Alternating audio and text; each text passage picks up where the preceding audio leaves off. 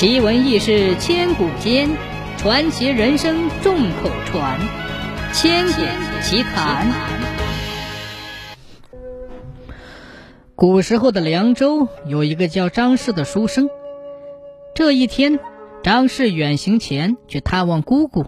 夜至二更时，张氏路过一座破庙，听闻破庙里传来一阵哭声。张氏缓步走进庙中，见庙里有一男子。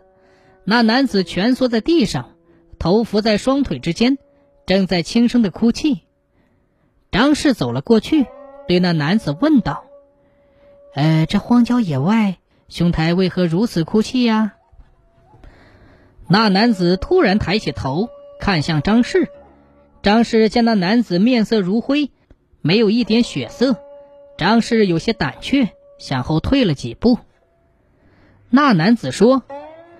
公子莫怕，我非歹人。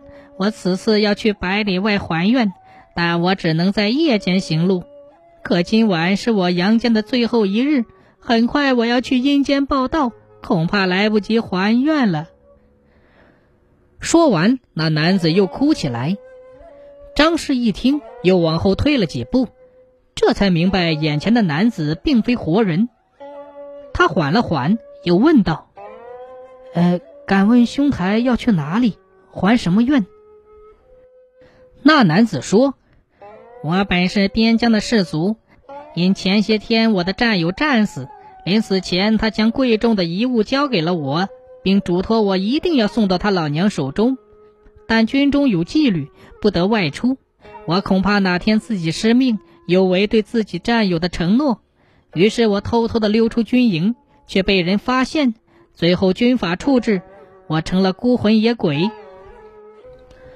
张氏一听，心里暗暗称赞：“好一个信守诺言的铁血汉子！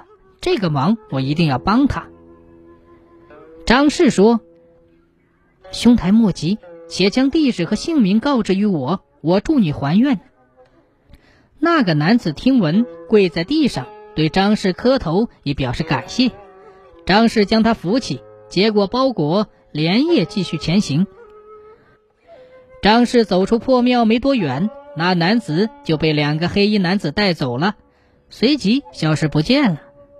张氏不敢耽搁，日夜前行，终于到了百里外的一个小村子。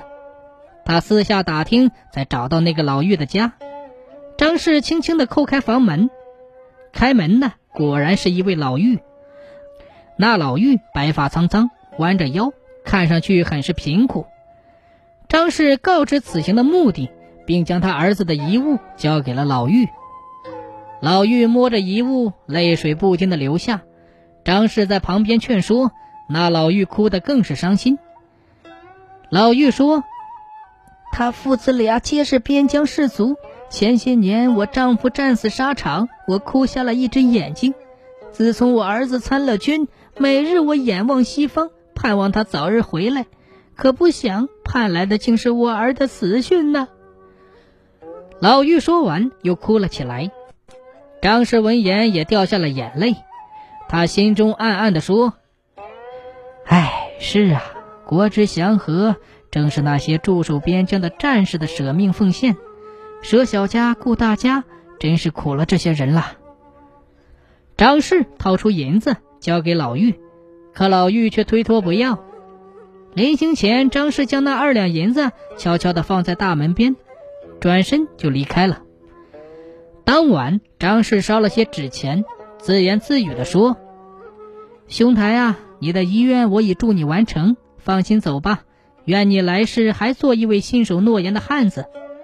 老话常说，受人之托，忠人之事，做人一定要信守诺言。”